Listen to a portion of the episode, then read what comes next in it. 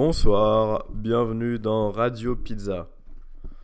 Euh, s'affranchir des limites de la créativité, c'est s'approcher le plus possible de la compréhension de sa vision. Je sais pas vraiment ce que c'est la vision, mais je pense que c'est stylé. En fait, je suis malade. J'ai une angine. C'est un peu chiant. Ça fait 5 jours, j'ai l'impression que le monde c'est devenu un genre de boîte dans lequel je fais que de dormir, jouer à Mario, me branler et dormir. Ah si, je regarde Adventure Time aussi. C'est un drôle d'univers, hein. c'est comme si tout était devenu flou, comme si tout le monde extérieur n'existait plus. Des fois je sors, hein, mais j'ai l'impression que c'est pas pareil. En plus, euh, j'ai plus d'énergie. Que dalle. Je sors 30 minutes, j'ai l'impression, j'ai... Ah, il n'y a plus rien. Cet épisode, c'est un peu un espèce de de memento. C'est une petite note qui dit euh, à tous les gens qui sont en bonne santé, en vrai, profitez. Rappelez-vous un peu, c'est comme le truc de se rappeler que tu respires ou que tu clignes des yeux. C'est bien de temps en temps de se rappeler que être en bonne santé, ça a aucune valeur quand t'es pas malade. Mais par contre, quand t'es malade, tu regrettes. En fait, il y a plein de besoins qui existent. Et par exemple, il y a le besoin de trouver l'amour, le besoin de se nourrir, le besoin de, se sentir bien dans sa peau, le besoin de... Je sais pas, de s'amuser. Mais en fait, ces besoins, ils sont hiérarchiques. Et quand il y a un des besoins qui est tout en haut, qui est plus là, bon, bah, tous les autres besoins en dessous, ils disparaissent. Et il y en a un, je crois, ça s'appelle l'homéostasis. Je suis pas sûr du mot. Hein. Attendez, je vais vérifier. Homéostasie homéostasie, stabilisation, réglage chez les organismes vivants de certains caractères physiologiques, pression artérielle, température, etc. Ouais, c'est ça en gros. L'homéostasie, c'est le principe d'être en bonne santé. Eh ben, quand ton besoin d'être en bonne santé, il n'est pas assouvi, tout le reste, ça devient du vent. Il n'y a plus aucun problème dans l'univers la philosophie, la créativité, la séduction, tout ça. Eh, juste pouvoir euh, respirer, marcher sans être une galère, ça c'est bien déjà. Hein. Putain. C'est vraiment très important de relativiser. Hein. Ouais. Parce que je suis pas si malade. En fait, j'ai un peu de chance. Disons que le monde s'est dit que c'était bien de me faire avoir des angines de temps en temps, mais ça reste des angines, quoi. Voilà, c'est des petites maladies. Ah, c'est un enfer, ce truc. Hein. Un principe dans la vie qui dit que euh, c'est pas parce qu'il y a des gens qui ont pire que ce que j'ai que j'ai pas le droit de me plaindre. Je veux dire, j'ai peut-être juste une angine, il y a des gens, ils ont le cancer. Bon, ça veut pas dire que j'ai pas le droit de me plaindre. Pourquoi? Parce que, bon, ben voilà. Hein. Tout le monde a le droit de se plaindre. Et moi, j'adore me plaindre en plus. Donc c'est bon. Voilà, c'est pas un problème. Ouais. Tout ça pour dire que c'est important d'être malade. Pas trop, hein. Et je pense que déjà là, des fois, j'ai des remontées d'énergie où je me dis waouh! Putain, mais en fait, tout est facile dans la vie, tout est. Et après, ça repart et j'ai plus d'énergie. Je me dis oh non, bon, je vais aller dormir. Mais bon. Vous savez, avoir une âme, c'est quelque chose qui est très important. Et se battre pour ses convictions aussi, c'est très important. Même si les autres y comprennent pas. Même si autour, euh, les gens ils disent mais pourquoi il agit de manière totalement euh, absurde et logique? Vous savez, les gens, on peut pas leur faire confiance. il y a un truc de base, ça s'appelle l'expérience de 1000 grammes. L'expérience de 1000 grammes, c'est un principe qui dit qu'on ne peut pas vraiment avoir confiance en, les autres humains. Pourquoi? Parce qu'ils sont conditionnés à obéir, même si pour ça ils doivent tuer des gens. Je vous explique.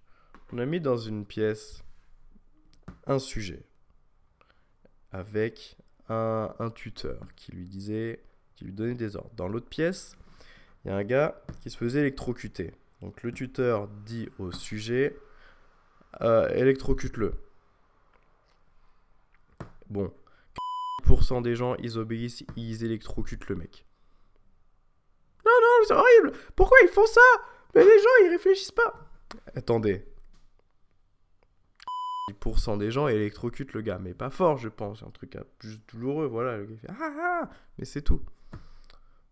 Ensuite, le tuteur demande d'augmenter, d'augmenter, d'augmenter, jusqu'à ils disent bon bah là ça va être la dose mortelle, électrocute-le. 100% des gens sont prêts à électrocuter quelqu'un jusqu'à la mort. Alors, je vous rassure, le gars qui se faisait électrocuter, c'est un acteur, c'était pas vrai. Il est pas mort dans la vraie histoire. Mais le sujet ne le savait pas, ça. Pour lui, il avait vraiment tué un mec.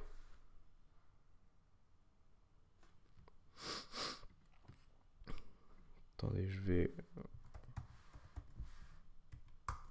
Je vais regarder plus de détails. L'expérience de 1000 grammes.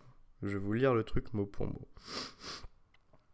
En fait, c'était dans les années 1960. Non, non,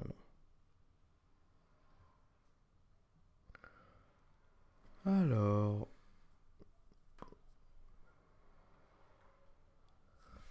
Donc il y a l'élève.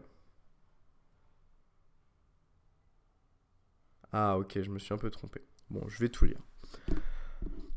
Euh, la majorité des variantes de l'expérience a lieu dans les locaux de l'université Yale. Les participants sont des hommes et femmes de 20 à 50 ans, issus de tous les milieux et avec différents niveaux d'éducation. L'expérience telle que présentée met en jeu trois personnages. Un élève, qui s'efforce de mémoriser des listes de mots et reçoit une décharge électrique en cas d'erreur. Un enseignant, qui dicte les mots à l'élève et vérifie les réponses. En cas d'erreur, il renvoie une décharge électrique destinée à faire souffrir l'élève. Un expérimentateur, qui représente l'autorité officielle, vêtu d'une blouse grise du technicien et sûr de lui. Donc on a l'élève, c'est celui qui se fait électrocuter. Donc il y a une notion de mémoriser des mots. En fait, c'est un mini-jeu dans le truc que, je ne savais pas. Ensuite, il y a l'enseignant, c'est le, sujet en vrai. Et après, il y a l'expérimentateur. C'est la figure d'autorité. L'expérimentateur et l'élève sont en réalité deux comédiens. L'enseignant, qui est le seul sujet de l'expérience réelle visant à étudier le niveau d'obéissance ou encore la soumission à l'autorité, se voit décrire les conditions de l'expérience portant prétendument sur la mémoire. Donc en fait, c'est pas vraiment sur la mémoire, mais on lui fait croire que c'est pas lui le sujet. On l'informe qu'un tirage au sort avec l'autre participant leur attribuera le rôle d'élève ou d'enseignant. On le soumet à un léger choc électrique de 45 volts pour lui montrer quel type de souffrance l'élève peut recevoir et pour renforcer sa confiance sur la véracité de l'expérience. 45 volts, c'est pas beaucoup, je pense. Une fois que le cobaye a accepté le protocole, un tirage au sort truqué est effectué qui le désigne systématiquement comme enseignant. L'élève est placé dans une pièce distincte, séparée par une fine cloison et attaché sur une chaise électrique, en apparence. L'enseignant cobaye est installé devant un pupitre euh, muni d'une rangée de manettes et reçoit la mission de faire mémoriser à l'élève des listes de mots. À chaque erreur, l'enseignant doit enclencher une manette qui, croit-il, envoie un choc électrique de tension croissante à l'apprenant. 15 volts supplémentaires à chaque décharge, selon ce qui est écrit sur le pupitre. Le sujet est prié d'annoncer à haute voix la tension correspondante avant de l'appliquer. Naturellement, les chocs électriques sont fictifs. Les réactions aux chocs électriques sont simulées par l'apprenant. Le comédien qui simule la souffrance a reçu les consignes suivantes. À partir de 75 volts, il gémit. À 120 volts, il se plaint à l'expérimentateur qu'il souffre à 135 volts, il hurle. À 150 volts, il supplie d'être libéré. À 270 volts, il lance un cri violent. À 300 volts, il annonce qu'il ne répondra plus. Lorsque l'apprenant ne répond plus, l'expérimentateur indique qu'une absence de réponse est considérée comme une erreur. Au stade de 150 volts, la majorité des enseignants sujets, donc celui qui met les coups de jus, manifestent des doutes et interrogent l'expérimentateur qui est à leur côté. L'expérimentateur est chargé de les rassurer en leur affirmant qu'ils ne sont pas tenus pour responsables des conséquences. Si un sujet hésite, l'expérimentateur a pour consigne de lui demander d'agir. Si un sujet exprime le désir d'arrêter l'expérience, l'expérimentateur lui adresse dans l'ordre ses réponses. Veuillez continuer s'il vous plaît. L'expérience exige que vous continuiez. Il est absolument indispensable que vous continuiez. Vous n'avez pas le choix. Si le sujet souhaite toujours s'arrêter après ces quatre interventions, l'expérience est interrompue. Sinon, elle prend fin quand le sujet a administré trois décharges maximales de volts à l'aide des manettes marquées de 3X situées après celles faisant mention d'attention choc dangereux.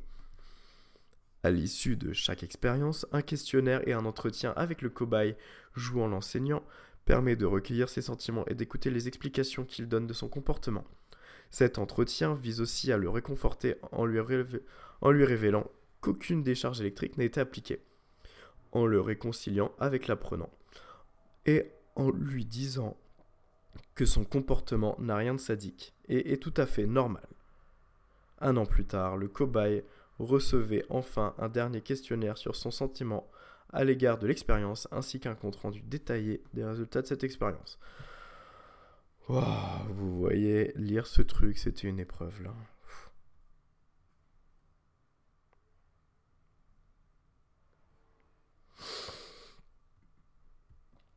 Bon. Qu'est-ce qu'on apprend de ce truc là Bah, il y a un graphique. Alors. Déjà, je vous l'ai dit. Attendez, où est-ce que c'est noté? Mais je crois que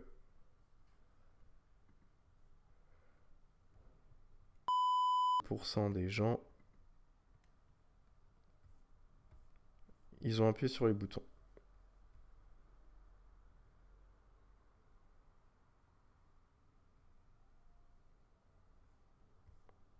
Ah, résultat. Lors des premières expériences menées par Stanley Milgram, 62,5%, soit 25 sur 40, 62,5% des sujets menèrent l'expérience à terme en infligeant à trois reprises les prétendus électrochocs de 450 volts. Tous les participants acceptèrent le principe annoncé et finalement, après encouragement, atteignirent les 135 volts prétendus. Ah ouais, c'est-à-dire il y a 60% des gens qui ont dit ok j'électrocute. La moyenne des prétendus chocs maximaux, niveau auquel s'arrêtèrent les sujets, fut 360 volts. Toutefois, chaque participant s'était à un moment ou un autre interrompu pour questionner l'examinateur. Beaucoup présentaient des signes patents de nervosité extrême et de réticence lors des derniers stades. Protestation verbale, rire nerveux, etc. Milgram a qualifié à l'époque ces résultats d'inattendus et inquiétants.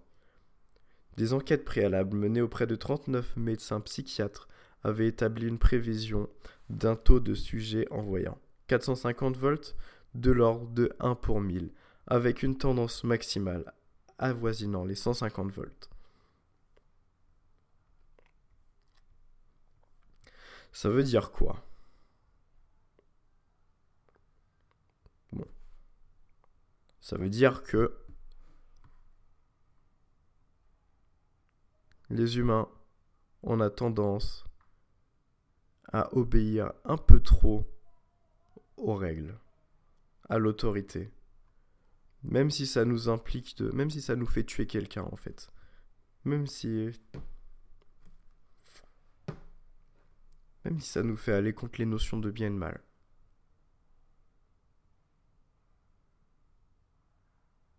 Et on dirait que c'est un vieux truc hein, qui a eu lieu dans les années 60, mais ça a été reproduit.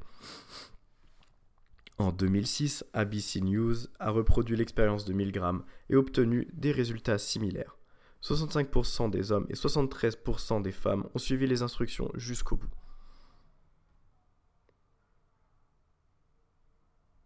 Ouais.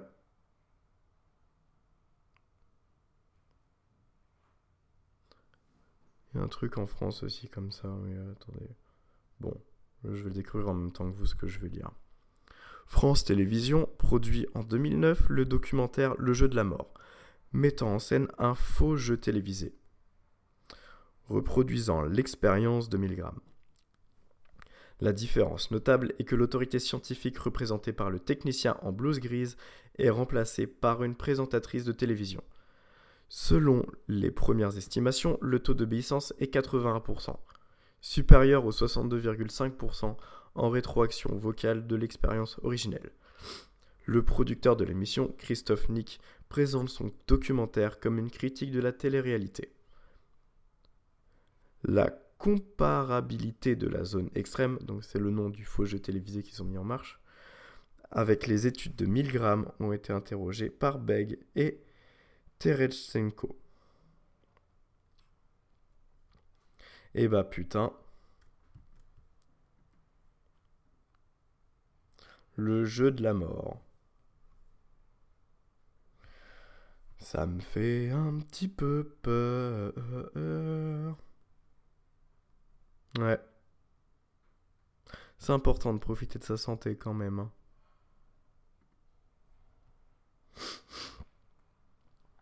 Et c'est important de savoir que les gens sont prêts à vous marcher dessus juste parce que le système a dit que c'était comme ça. Pourquoi je dis ça?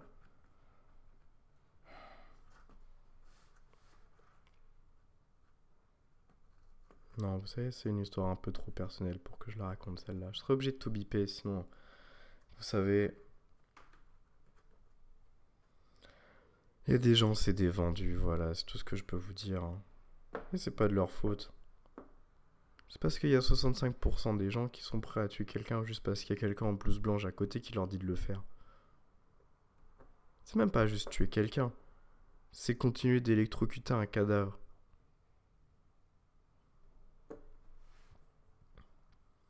J'ai la grille sous les yeux là. Alors ils ont dit que 360 volts c'était le moment à partir duquel tu tuais quelqu'un.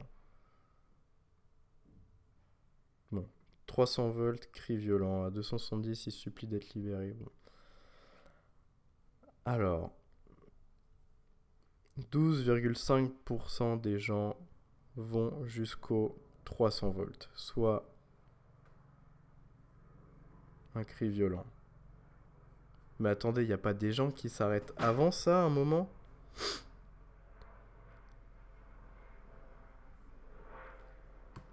C'est incroyable.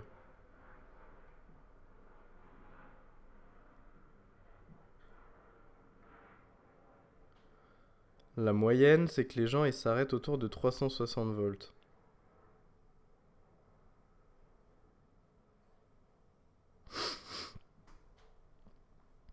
Eh bah putain.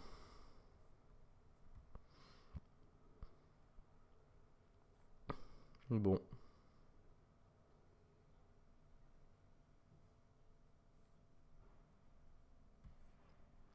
Moi, je sais pas quoi vous dire, hein, écoutez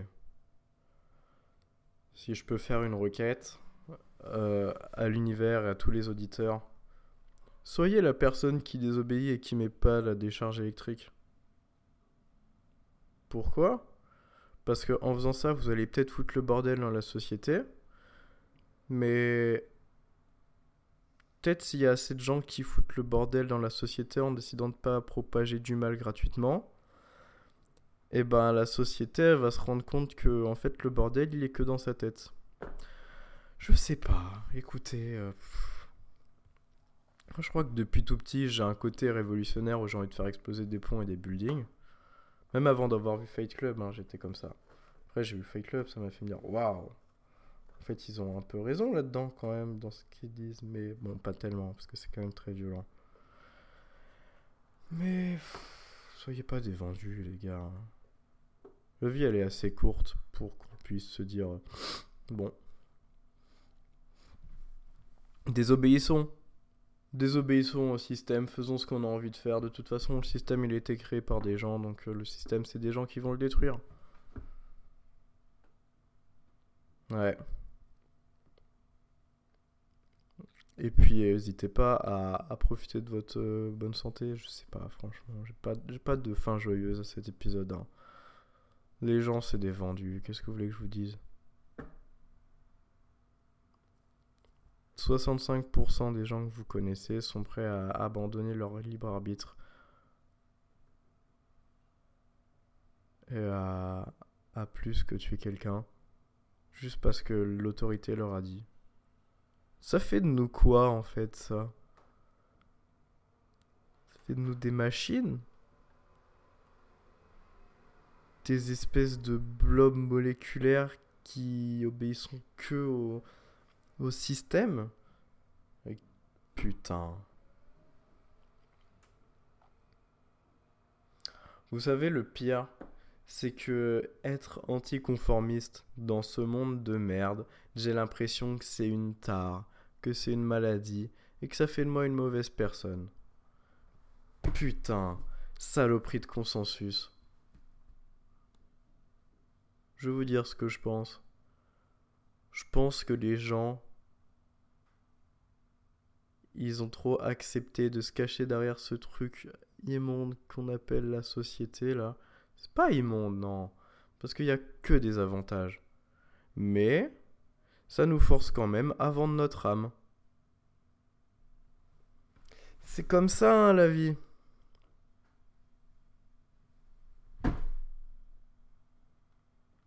Ouais. Gardez votre âme, gardez vos convictions, gardez votre cœur. C'est plus dur, ça fait de vous un, hérétique, mais ça fait surtout de vous une vraie personne. Puis au final, je suis sûr que ça paye. Vous savez, l'univers ou Dieu, ou quelle que soit la personne qui gère tout ça, je pense qu'il a plus de regard pour les gens qui, qui agissent euh, en alignement avec leurs valeurs, plutôt que ceux qui agissent en alignement avec une société.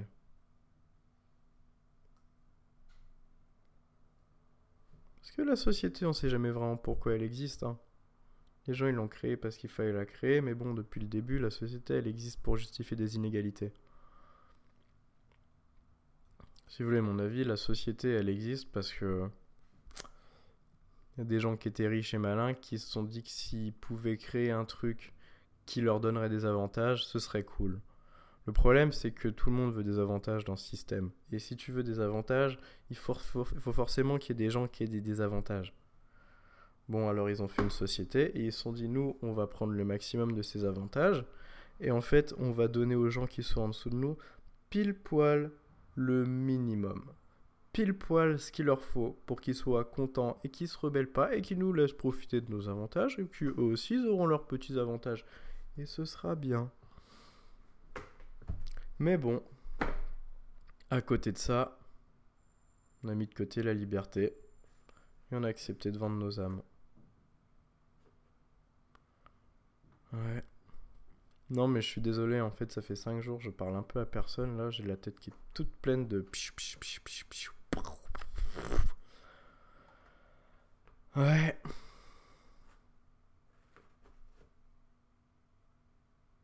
En tout cas, portez-vous bien, hein. Et à la prochaine dans Radio Pizza.